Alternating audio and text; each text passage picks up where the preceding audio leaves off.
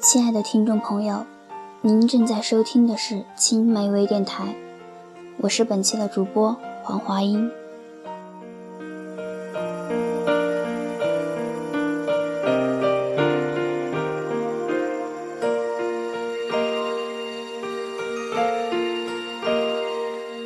如果你驯服我，我们就会需要彼此。你对我来说，就是这世界上独一无二的。前些天去看了《小王子》，当荧幕上的小狐狸对着小王子说出这句话的时候，多少人不禁躲在 3D 眼镜的镜片下，泪流满面。身旁一位四十多岁的大叔忍不住自言自语道：“我也不愿成为这样的大人。”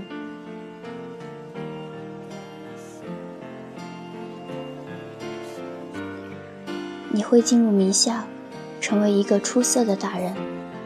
当小女孩的母亲反复说起这句话的时候，不正揭露了这个社会的现状吗？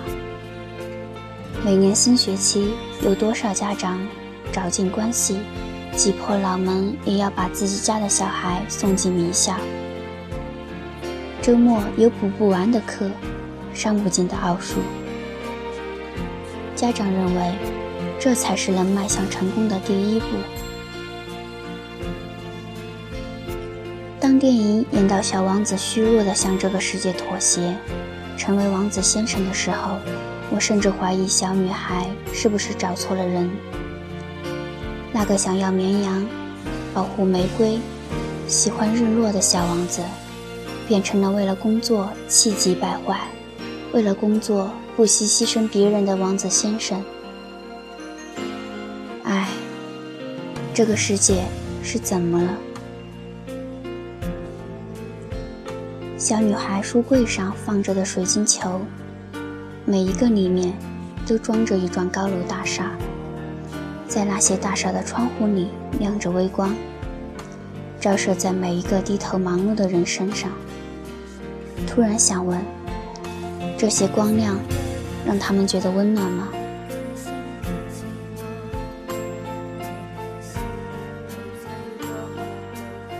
玫瑰是这部影片中我最喜欢的角色。